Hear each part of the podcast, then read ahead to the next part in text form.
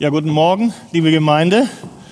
Guten Morgen auch die lieben Freunde, die uns zuschauen in Deutschland und auch woanders. Ja, eigentlich habt ihr die Predigt schon gehört, die wurde gerade gesungen. Jesu Blut tritt für mich ein. Auf Wiedersehen, Gottes Segen. Nein, das ist es nicht, sondern wir wollen heute ins Wort Gottes schauen. Und zwar geht es genau um dieses Thema. Wir sind in Markus 15 in Vers 33 angekommen. Und wenn ihr Kraft habt, auch aus Respekt dem Worte Gottes gegenüber, lasst uns doch gerne gemeinsam aufstehen und dann möchte ich den Text lesen. Du darfst gerne auch die Bibel auf dem Schoß halten und wenn du keine dabei hast oder auch zu Hause nicht, dann ist es wichtig, besonders gut zuzuhören, weil wir nachher natürlich uns diesen Text ein bisschen anschauen wollen. Also Markus 15, 33. Als aber die sechste Stunde anbrach, kam eine Finsternis über das ganze Land bis zur neunten Stunde. Und um die neunte Stunde rief Jesus mit lauter Stimme und sprach, Eli, Eli, lama sachbatani. Das heißt übersetzt, mein Gott, mein Gott, warum hast du mich verlassen? Und etliche der Umstehenden, die es hörten, die sprachen, siehe, er ruft den Elia. Einer aber lief und füllte einen Schwamm mit Essig und steckte ihn auf ein Rohr, gab ihm zu trinken und sprach, Halt, lasst uns sehen, ob Elia kommt, um ihn herabzunehmen. Jesus aber stieß einen lauten Schrei aus und verschied. Und der Vorhang im Tempel riss von oben bis unten entzwei. Als aber der Hauptmann, der ihm gegenüberstand, sah, dass er so schrie und verschied, sprach er wahrhaftig, dieser Mensch war Gottes Sohn. Es sahen aber auch Frauen von ferne zu. Unter ihnen war auch Maria Magdalena und Maria, die Mutter des jüngeren Jakobus und des Joses sowie Salome, die ihm auch, als er in Galiläa war, nachgefolgt waren und ihm gedient hatten, und auch noch viele andere, die mit ihm nach Jerusalem hinaufgezogen waren. Und als es schon Abend geworden war, es war nämlich Rüsttag, das ist der Tag vor dem Sabbat, da kam Josef von Arimathea, ein angesehener Ratsherr, der selbst auch auf das Reich Gottes wartete. Der wagte es, ging hinein zu Pilatus und bat ihn um den Leib Jesu. Pilatus aber wunderte sich, dass er schon gestorben sein sollte. Und er ließ den Hauptmann herbeirufen und fragte ihn, ob er schon lange gestorben sei. Und als er es von dem Hauptmann erfahren hatte, überließ er dem Josef den Leib. Da kaufte dieser Leinwand und nahm ihn herab, wickelte ihn in diese Leinwand und legte ihn in ein Grab, das in einen Felsen gehauen war. Und er wälzte einen Stein davor vor den Eingang des Grabes. Maria Magdalena aber und Maria, die Mutter des Joses, sahen, wo er hingelegt wurde. Soweit Gottes Wort. Vielen Dank. Dürft ihr gerne Platz nehmen. Ja, bei den meisten Dingen, die wir Menschen zu tun pflegen, da haben wir eine bestimmte Absicht und ein Ziel, was wir damit verfolgen.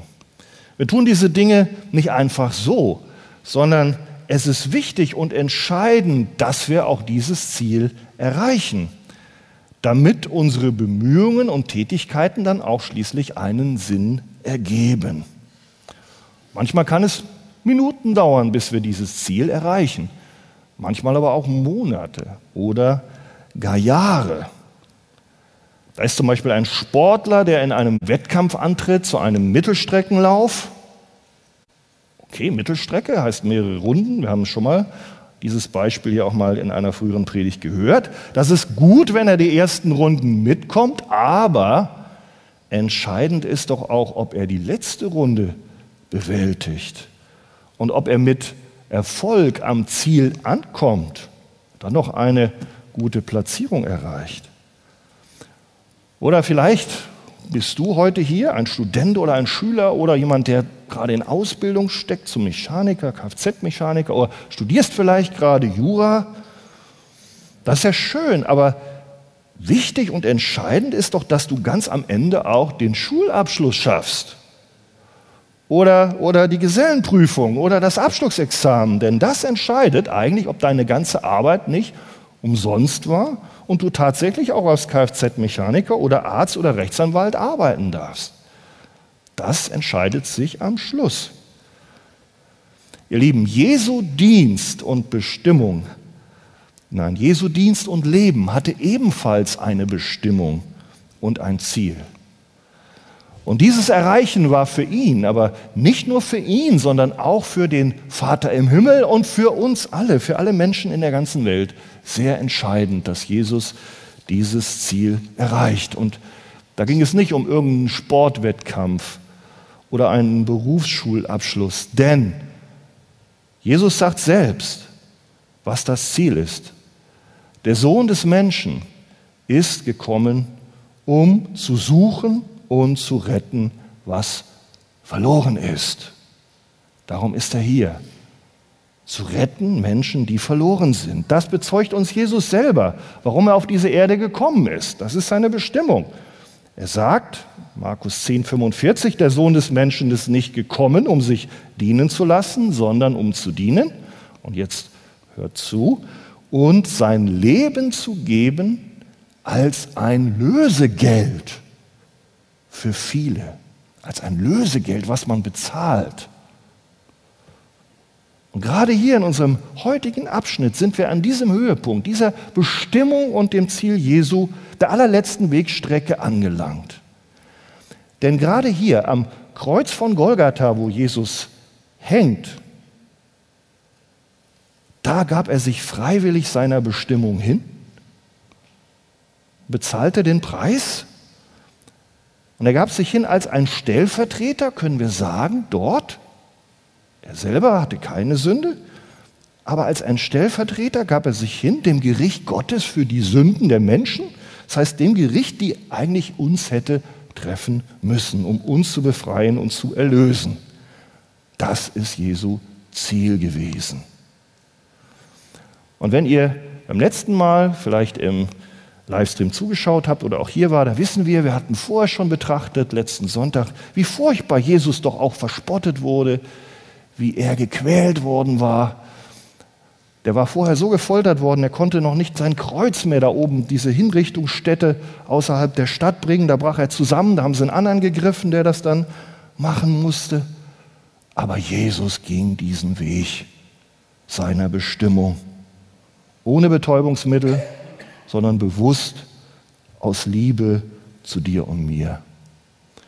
Und heute, in diesem Abschnitt, berichtet uns Markus von den letzten Augenblicken von Jesu irdischem Leben und seinem Sterben und Begräbnis. Und das sind die beiden Dinge, die wir uns anschauen wollen. Das sind die beiden Punkte im Text. Jesu Tod und Jesu Begräbnis. Und weiß nicht, ob ihr eben ja, wahrscheinlich habt ihr das ja auch sehr aufmerksam zugehört. Das war beides sehr, sehr außergewöhnlich. Sowohl ja, die Umstände des Todes als auch des Begräbnisses. Und da gucken wir uns ein bisschen hin. Ich weiß nicht, ob es euch aufgefallen ist, steht schon in Vers 33, da berichtet uns Markus, dass es plötzlich mitten am Tag, denn das war 12 Uhr mittags, zu einer großen Finsternis kam, dort um diese Hinrichtungsstätte. Na, denken vielleicht manche, war vielleicht irgendeine Sonnenfinsternis. Aber wenn wir da genauer reinschauen, kann das nicht gewesen sein. Denn es war ja Passa.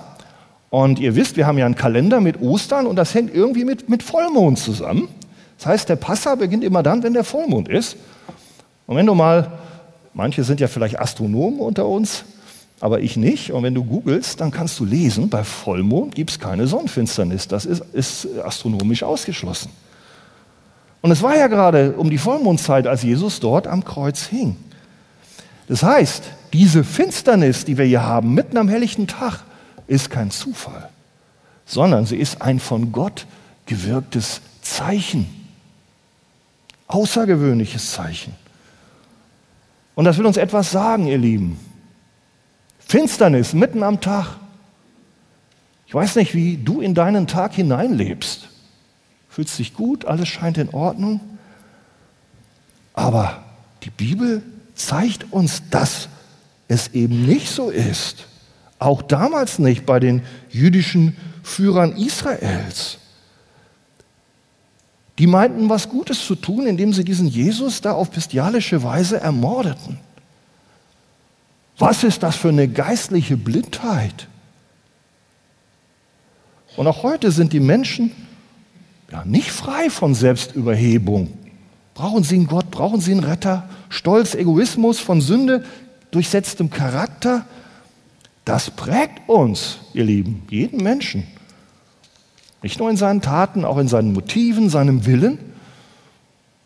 Und das Tragische ist, viele Menschen merken das nicht, dass sie ein großes Problem haben. Und dieses Problem, erklärt uns die Bibel, bedeutet, wir sind geistlich in Finsternis. Wir sind verblendet, wenn wir nicht Jesus Christus als unseren Herrn und Erlöser erkannt haben.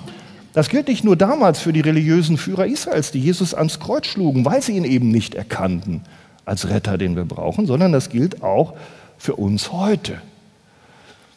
Und diejenigen unter uns, die, die sich ein bisschen in der Bibel auskennen, die wissen ja, dass Jesus selbst sagt, ich bin als das Licht in die Welt gekommen, damit jeder, der an mich, an Jesus glaubt, nicht in der Finsternis bleibt. Ah, da steht's. Wer nicht an ihn glaubt, der ist schon in der Finsternis und wer nicht glaubt, bleibt auch da drin. Und er sagt auch selber, das beschreibt Johannes, das Licht leuchtet in der Finsternis und die Finsternis hat es nicht begriffen. Bestätigt er das, was ich eben gesagt habe? Und warum hat sie es nicht begriffen? Denn die Menschen liebten die Finsternis mehr als das Licht, denn ihre Werke waren böse. Das könnt ihr nachlesen im Johannes 3, Vers 16. Das ist unser Problem. Wir sind durchsetzt von Stolz und Sünde und die Kreuzigung Jesu ist der Beweis, der ultimative Beweis für die Ablehnung des von Gott gesandten Retters und der Beweis, dass wir alle in tiefste Dunkelheit stecken. Und darum war es da dunkel, mitten am helllichten Tag, als Symbol, als Hinweis. Und Dunkelheit wird in der Bibel auch immer wieder beschrieben als ein Zeichen für Gericht. Sowohl über Israel, wenn sie Gott nicht nachfolgten, als auch über andere Völker, wenn sie den Geboten Gottes nicht gehorchten. Das ist spannend zu lesen. Ein Beispiel nur, wenn ihr mal schaut, als das Volk Israel in Ägypten war, die waren versklavt, Gott hatte befohlen, lass sie frei zum Pharao. Das machte er nicht und die Strafe war drei Tage Finsternis.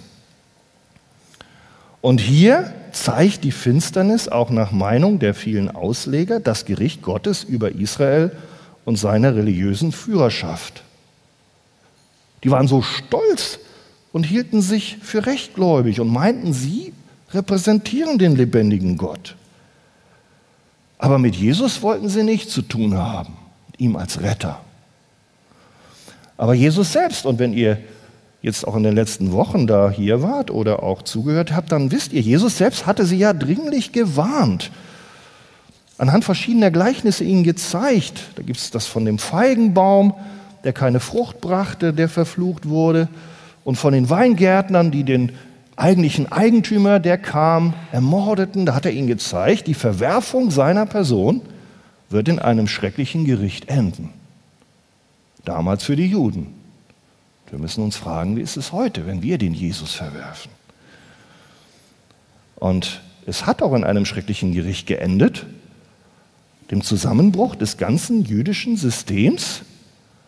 Und darauf gehe ich heute nicht ein, aber wir haben eben gelesen, dass der Vorhang genau an der an dem Augenblick zerriss, als Jesus Christus dort starb. Denn da war es vorbei mit den ganzen religiösen jüdischen Zeremonien, durch die man dachte, ich bin mit Gott in Ordnung.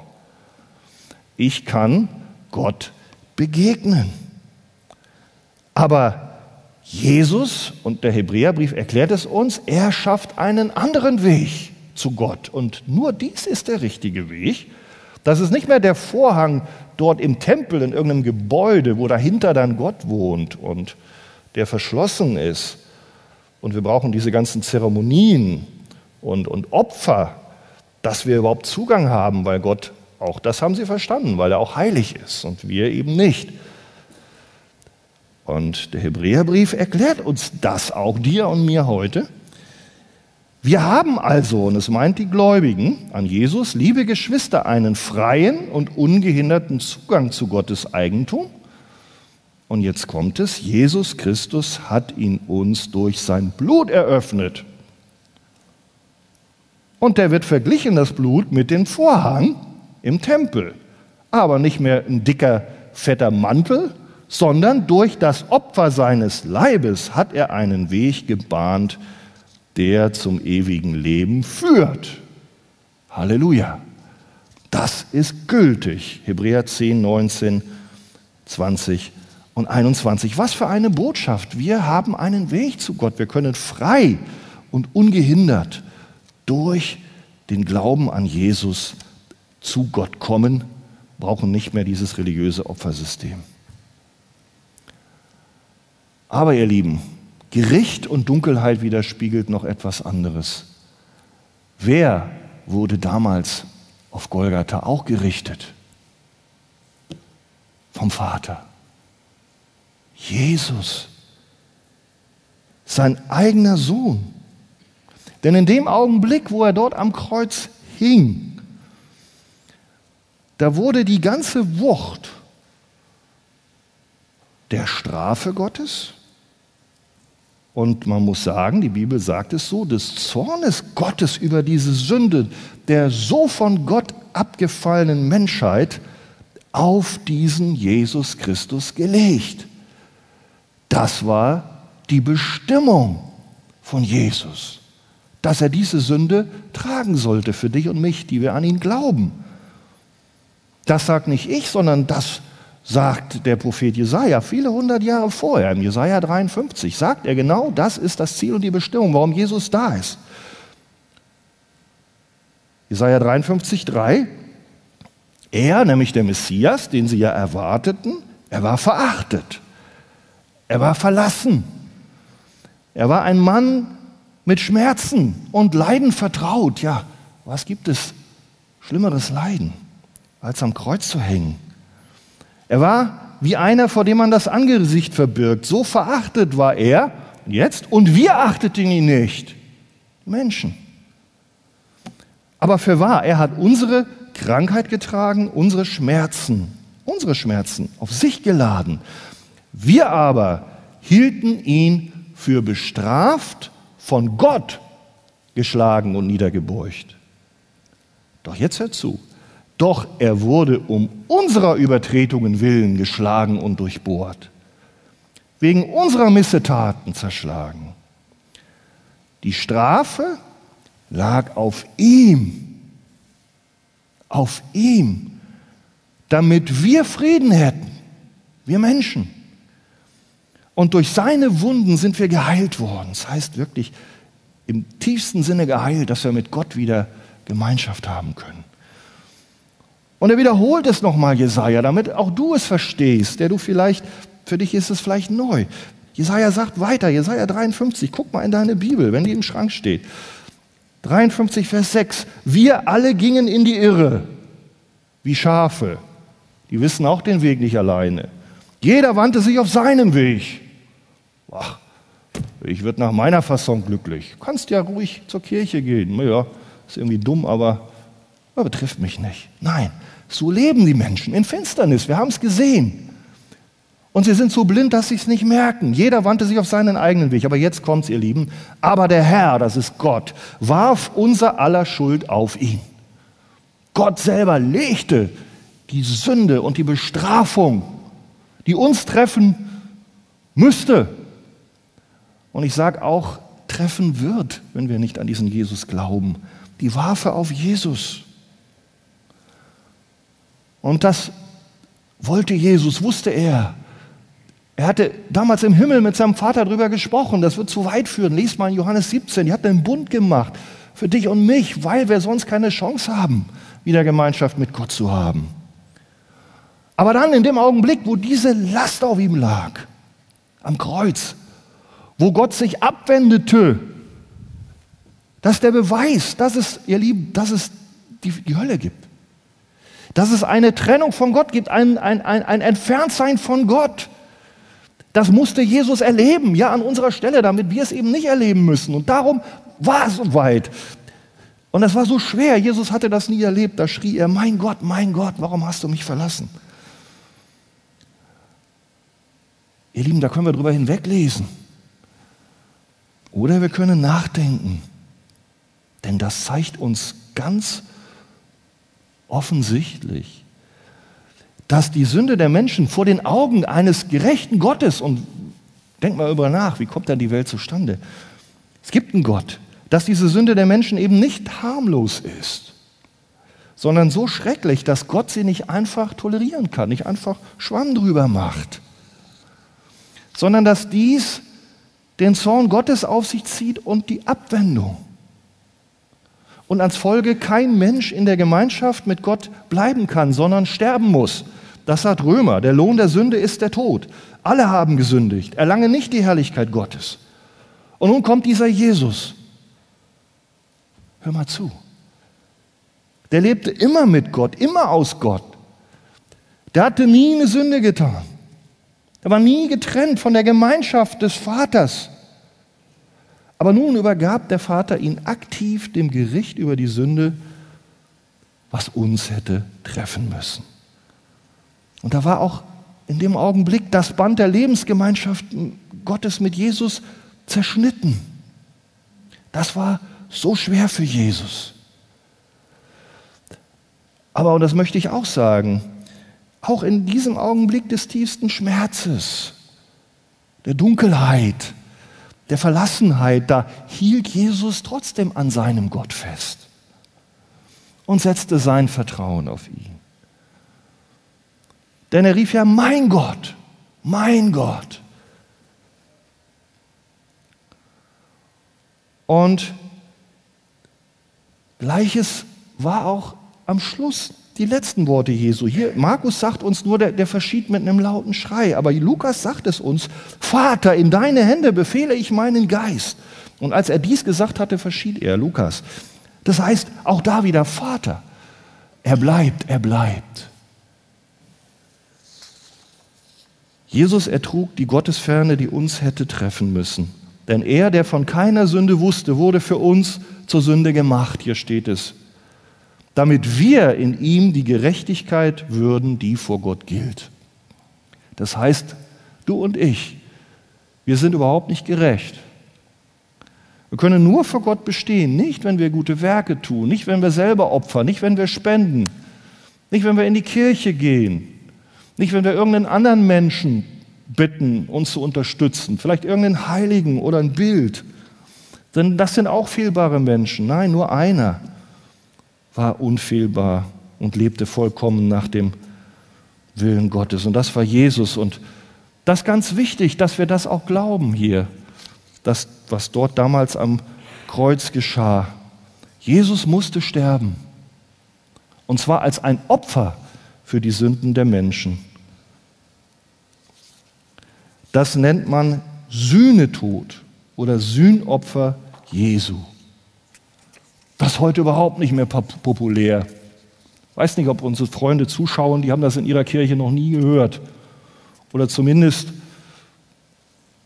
naja, es wurde nicht, es wurde ein bisschen unter den Tisch gekehrt, weil man sich dafür schämt und das peinlich ist. Aber das ist ganz wichtig, ihr Lieben. Ich habe für die Hauskreisleiter ein bisschen mehr aufgeschrieben. Ihr könnt das dann auch mal in euren Hauskreisen betrachten. Und es gibt ja hinterher auch einen Kanzeldienst.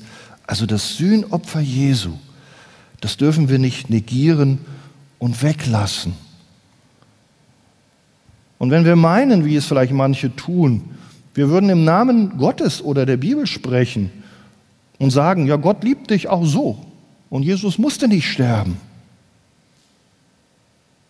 Du hast einen Anspruch darauf. Du bist doch gut und Gott ist ja liebenswert. Also, der muss dich doch lieben. Ihr Lieben, die Bibel sagt was anderes. Sie sagt, dass diese Liebe Gottes sich gerade darin ausdrückt, dass er eben unseren Sohn als Sühnopfer gesandt hat. Johannes 1. Johannes 4, Vers 10. Hierin ist die Liebe Gottes. Nicht, dass wir Gott geliebt haben. Vielleicht betrifft dich das, du liebst Gott nicht. Sondern, dass er uns geliebt hat. Und wie? Und seinen Sohn gesandt hat als Sühnung, Sühnopfer für unsere Sünden. Ihr Lieben, das ist wichtig, dass wir das heute verstehen. Du und ich, wir brauchen ein Sühnopfer. Denn die Ansprüche und die Rechtsforderungen von Gott, der nicht nur Liebe, sondern auch gerecht und heilig ist, die müssen Erfüllung finden. Und das haben sie in dem Moment, wo Jesus am Kreuz ausrief, es ist vollbracht. Könnt ihr Amen dazu sagen? Glaubt ihr das? Dass auch deine Sünde vergeben ist, weil du auf Jesus vertraust und nicht auf dich. Und da haben wir die Bestimmung. Der Sohn des Menschen ist nicht gekommen, um bedient zu werden, sondern um zu dienen und sein Leben zu geben als Lösegeld für viele. Jammers, Lösegeld, er musste bezahlen mit seinem Blut. Sühnopfer. Lass uns nicht die Bibel kastrieren, ihr Lieben. Nehmen wir solche Dinge einfach wegwischen, weil sie nicht in den Zeitgeist passen. Das hilft uns allen nicht. Aber, ihr Lieben, Lösegeld für viele. Zu diesen vielen, und jetzt wird spannend, nächster Punkt, gehörte auch der Hauptmann der dort am Kreuz stand und seinen Dienst verrichtete. Der hatte die ganze Zeit zugesehen, war dabei gestanden, als Jesus gekreuzigt wurde. Der hatte all die Worte gehört, die Jesus gesagt hat. Und da müsst ihr in den anderen Evangelien lesen. Da war nicht nur, also mein Gott, mein Gott, warum hast du mich verlassen? Es waren andere, wo er sich kümmerte um den Verbrecher, der neben ihm hing. Mörder, oder wo er bat für die Verfolger, die ihn folterten, vergib ihnen, denn sie wissen nicht, was sie tun. Boah. Also ich würde sagen, wenn ich gefoltert würde, würde ich wahrscheinlich na, normalerweise nicht so beten. Oder der kümmerte sich um eine alte Frau, die da stand. Wusste der Hauptmann wahrscheinlich nicht, dass es seine Mutter war, die Mutter Maria, und sagte, Johannes, jetzt kann ich nicht, kümmere dich. Der hat das alles gesehen und auch wie Jesus trotz allem an seinem Gott festhielt. Und er hat natürlich auch gesehen, wie es dunkel wurde. das war beängstigend. Und dann, dass Jesus auch noch diesen Gott Vater nannte, Vater, in deine Hände befehle ich meinem Geist. Und was für ein Wunder trotzdem, aber eine Tragik zugleich, dass anders als diese jüdischen Rechtsgelehrten, gerade dieser römische Hauptmann, der, der, der eben noch an dieser Ermordung von Jesus ja beteiligt war. Vielleicht hatte er, wahrscheinlich hat er die Helfer die, die Nägel reinhauen lassen, aber der nunmehr bestand, verstand und bekannte, wer dieser Mann war, der da am Kreuz hing. Als aber der Hauptmann, der ihm gegenüberstand, sah, dass er so schrie, sprach er wahrhaftig, dieser Mensch war Gottes Sohn. Jesus ist Gottes Sohn. Er ist der von Gott gesandte Messias. Das ist entscheidend, dass wir das verstehen. Das durchzieht sich durch die gesamte Heilige Schrift, durch die gesamten Evangelien. Auch Markus hat das schon immer wieder gesagt. Gott selbst hat es bestätigt bei der Taufe Jesu. Dies ist mein geliebter Sohn. Auf dem Berg der Verklärung. Jesus hat es bestätigt. Beim Verhör vom Hohen Rat hat er nicht viel gesagt. Aber nur als sie ihn fragten, bist du der Sohn Gottes? Du sagst es. Das ist wahr. Das war der Vorwurf. Und ihr Lieben, vielleicht glaubst du nicht, aber die Bibel sagt, auch der Teufel sogar bestätigt, dass Jesus der, Gottes, der Sohn Gottes ist, der Teufel und seine Dämonen. Lese in der Bibel. Und auch wenn das überraschend scheint, dass ein Mann aus den Heiden derjenige ist, der sich hier am Kreuz offensichtlich als erster Jesu zuwendet und der ein Bekenntnis spricht, so ist das doch kein Zufall, sondern es ist auch ein Zeichen. Und wir haben das schon angesprochen, nämlich ein Zeichen, was vorher gar nicht möglich war. Da war Jesus außerhalb der Stadt, da wurden da, die Verbrecher wurden nicht in, in, im Tempel gekreuzigt und auch nicht in der Stadt, sondern draußen, die, wo die verflucht waren. Da konnte man normalerweise nie zu Gott kommen, nach diesen alttestamentlichen Tempelritualen. Aber jetzt spielt das keine Rolle mehr, wo du bist. Und auch nicht mehr, ob du zu diesem jüdischen Abstammung gehörst, sondern der Himmel ist offen. für Menschen aus den Juden und aus den Nationen. Selbst die größten Verbrecher können durch den Glauben an Jesus gerettet werden. Und das steht hier. Und so können wir sagen, dass dieser Hauptmann mit, mit diesem Bekenntnis angesichts des leidenden Christus, dass er ein Hinweis ist, ein Typus und wir können sagen auch eine Vorschattung auf das, was jetzt beginnt. Nämlich die Bekehrung von noch weiteren vielen tausend, ja Millionen Menschen, die später durch den Glauben an Jesus Christus zum Volk Gottes gehören, Zugang zum Reich Gott, äh, Gottes finden und Frieden mit dem lebendigen Gott. Und das gilt auch für dich und mich, denn wir gehören ja zu den Nationen. Halleluja. Wie gut, dass Gott nicht vorbeigegangen ist an uns und auch nicht an diesem Hauptmann. Vielleicht bist du auch einer, wo man eigentlich denkt, ah, ich habe mit Gott nichts am Hut. Aber du hast heute zugehört. Du hast zugehört. Vielleicht bist du jemand, der, der sagt, ich habe auch so eine Not, ich bete für Menschen und da, da passiert nichts. Ich kann mir gar nicht vorstellen, dass sich der wirklich mal bekehren wird, dass Jesus ihn errettet. Ja, ihr Lieben, wer glaubst du, wer sich vorgestellt hätte bei der Geschichte, dass gerade der Hauptmann ist, der, der Jesus bekennte am Kreuz? Auch wo er da leidet. Das ist Offenbarung Gottes. Und ich will uns da nur Mut machen, dass du auch weiter beten kannst, auch für Menschen, wo du selber denkst, oh Mann, also die sind weit weg, die verstehen das gar nicht. Kommen wir zum letzten Punkt. Jesu Begräbnis. Jesu starb wirklich. Er wurde begraben. Dafür gibt es viele Zeugen. Sowohl im heutigen Predigabschnitt als auch im Gesamtzeugnis der Heiligen Schrift. Pilatus war überrascht, als ein Josef, der in Arimathea geboren ist, zu ihm kam und ihn um die Herausgabe des Leichnams Jesus bat. Er ließ offiziell überprüfen, ob der schon tot war. Und als der römische Hauptmann das bestätigte, wurde von der höchsten amtlichen Obrigkeit festgestellt, dass Jesus tatsächlich tot ist. Und dann wurde er auch noch begraben von diesem Josef nach den jüdischen Riten in einem Felsengrab. Und ihr Lieben, vielleicht ist das für die meisten von uns hier kein Problem, aber ich möchte doch erwähnen, dass das uns doch sehr deutlich zeigt, dass es sich bei allen möglichen Scheintothesen, Jesus ist ja gar nicht gestorben und als er später wieder da erschien, der war nur halbtot oder betäubt, dass es sich da um falsche Behauptungen und Gerüchte handelt, um Betrügereien, die man böswillig schon damals den Christen unterstellt hat und manchmal heute immer noch tut. Aber das ist einfach Unsinn und Verleumdung. Da könnt ihr euch diese Fakten einfach anschauen. Und lasst uns mal die Zeugen anschauen, die hier von Markus genannt werden für diese, diesen Tod und für dieses Begräbnis Jesus. Da war zum einen dieser Josef und zum anderen waren das mehrere Frauen, die Jesus schon während seines Dienstes zu Lebzeiten gefolgt waren. Also zunächst mal dieser Josef. Das war ein reicher und angesehener Mann, haben wir gelesen. Und er war Mitglied des Hohen Rates. Wow, die hatten doch Jesus gerade umgebracht. Ja, ähnlich wie Nikodemus gehörte er zu der kleinen Minderheit, die auf das Reich Gottes wartete und in Jesus den verheißenen Messias sahen. Aber bei der Abstimmung im Hohen Rat in der Nacht zuvor, da hatte er als eine Minderheit wohl keine Chance gehabt, wenn sie ihn denn überhaupt dazu gerufen hatten. Die anderen Evangelisten, Lukas, der sagt das ausdrücklich, er hat das Vorgehen gegen Jesus nicht gebilligt. Und Matthäus und Johannes sagen uns sogar, der war ein Jünger Jesu. Also nicht nur der wartete aufs Reich Gottes, sondern der war ein Jünger Jesu, der hat das irgendwie begriffen. Aber heimlich steht da zuvor. Müsst ihr lesen, Johannes 19, 38. Der war bisher nur ein heimlicher Jünger.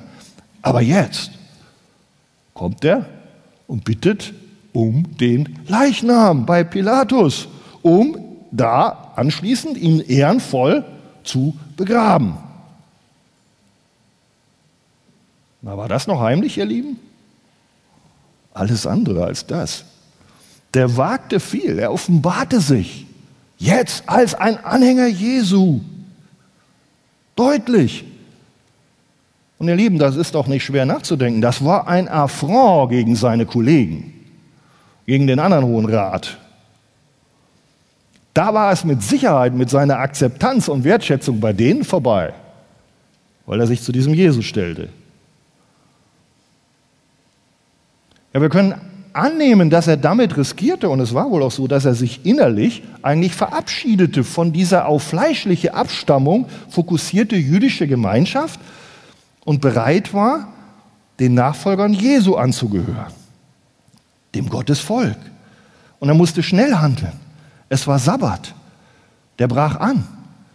Und am Sabbat waren Bestattungen verboten. Und wenn er nicht schnell gehandelt hätte, es gab da einen Begräbnisplatz und Jesus galt ja als Lästerer und Verbrecher, da hätte man den Jesus in diesem öffentlichen Grab für die Verbrecher wahrscheinlich bestattet. Verbrechergrab äh, verscharrt, wenn nicht Josef und Gott in seiner Vorsehung es anders bestimmt hätten. Und so ging er hin. Und wir lesen, er nahm ihn mit, balsamierte ihn ein und gab ihm ein neues Grab, was eigentlich sein eigenes Grab war, was noch nicht benutzt war. Aber das ist seine Wertschätzung und Liebe zu Jesus. Und auch das bestätigt die Zuverlässigkeit des Wortes Gottes, wie es Jesaja, da haben wir schon mal gehört, Jesaja 53, ihm ja auch gesagt hat. Man bestimmte sein Grab bei Gottlosen, aber bei einem Reichen war er in seinem Tod. Das deutet genau das an, Jesaja 53. Die Frauen am Grab waren ebenfalls dabei. Sie waren es schon bei der Kreuzigung gewesen. Drei werden erwähnt. Maria Magdalena, der hatte Jesus Dämonen ausgetrieben. Dann war da die Mutter von Jakobus und Johannes, die hieß Salome und noch eine andere Maria. Und das waren die Zeugen. Und vielleicht denkst du, na und, ja, waren halt Frauen dabei. Gut, nichts Besonderes. Ah. Naja, einerseits war es nicht gut, denn wo waren denn die Jünger? Die Leiter, die Jesus berufen hatte, die Männer, die Verantwortlichen, die waren abgehauen. Aus Furcht. Aber da geblieben waren die Frauen. Und das ist besonders gewöhnlich, weil die Frauen nämlich aus unserem heutigen Blickwinkel gar nicht geachtet waren in dieser Gesellschaft. Da steckt eine Brisanz drin, dass genau die Frauen hier als die Hauptzeugen benannt werden. Es ist schon total ungewöhnlich, wissen wir heute nicht, dass Jesus überhaupt diese Frauen, die haben ihn ja auch begleitet, er war ja der Lehrer, ein Rabbi, dass er sie überhaupt als Jünger akzeptierte, dass er sie mit aufnahm in die Schar seiner Nachfolger. Das gab den Frauen eine Wertigkeit, die sie im damaligen Umfeld zuvor nie erfahren hatten. Und dann beruft sich Markus und die alle Evangelisten dann noch als Zeugen auf, für die Wahrhaftigkeit des Todes Jesus auf genau diese Frauen. Und das war so außergewöhnlich, denn im Judentum konnten die Frauen gar nicht zeugen vor Gericht. Die wurden gar nicht anerkannt. Ihr Lieben, Merken wir die Liebe Jesu gerade zu den Frauen, zu dir? Diese Aufwertung, dieser Respekt, sie auch als Persönlichkeiten in der Gesellschaft, in der Gemeinde mit hineinzunehmen. In seine Gemeinde, im Judentum nicht, aber in der Gemeinde Gottes. Halleluja. Und ihr Lieben, das zeigt für mich auch, dass das wahr ist in der Bibel. Denn wenn es stimmt, dass die Juden eigentlich sagten, die Frauen können nicht zeugen, und da will ich als Christ behaupten, dass Jesus gestorben, begraben und auferstanden ist. Ja, suche ich mir dann Frauen aus als Zeugen? Wo ich dann sage, also die eigentlich in der Gesellschaft, wo jeder sagt, naja, naja. Nee. Aber es zeigt aus meiner Sicht gerade, dass es historisch wahr ist. Es waren eben Frauen dabei, weil die Männer versagt hatten. Und ich denke, das ist das letzte Wort. Vielleicht bist du auch heute hier. Und auch du denkst, bin doch eigentlich nicht viel wert. Gesellschaft stehe ich am Rande, auch in der Gemeinde. Ich werde nicht so gesehen oder geachtet. Aber Jesus liebt auch dich. Es sind nicht immer die auffälligen Jünger und Zeugen Jesu, die wirklich am Schluss die treuen Mitarbeiter sind und deren Dienst wichtig ist sondern Jesus hat auch dich und mich als sein Kind heute berufen, aktiv ein Zeuge zu sein. Und auch wenn du alt bist und vielleicht zu Hause bist, nicht mehr kommen kannst und nur Beter bist, du bist ein Zeuge, du bist ein Beter, du bist ein wichtiges Glied in der Gemeinde Jesu. Und du darfst zu seiner Ehre leben und anderen Menschen erzählen, dass Jesus gekommen ist, um sein Leben zu geben als Sühnopfer für Menschen, die es brauchen. Amen.